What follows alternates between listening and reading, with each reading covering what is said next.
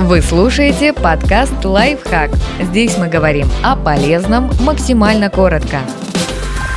Четыре способа хранить велосипед, если дома нет места. Варианты на любой вкус и кошелек.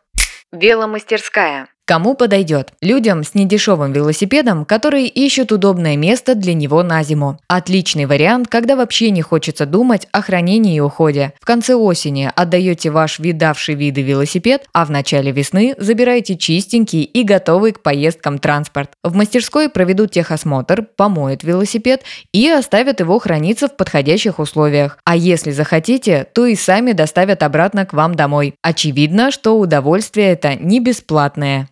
Бокс. Кому подойдет? Людям, которые ищут место для хранения других вещей и не собираются ездить зимой. Бокс дороже мастерской, поэтому брать его только для велосипеда невыгодно. Зато, если есть сноуборд или, например, старая мебель, этот вариант сразу становится привлекательнее. Но во многих небольших городах подобных сервисов нет, а постоянно держать велосипед в боксе неудобно. Ради каждой поездки придется возвращаться на склад.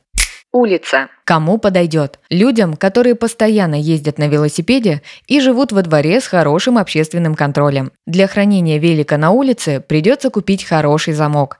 Это примерно 10% от цены двухколесного друга. Улица кажется небезопасным вариантом, но на виду у прохожих ворам неудобно ковыряться в замке. Преступники предпочитают тихие малолюдные помещения, а не улицу или двор, в котором постоянно кто-то гуляет.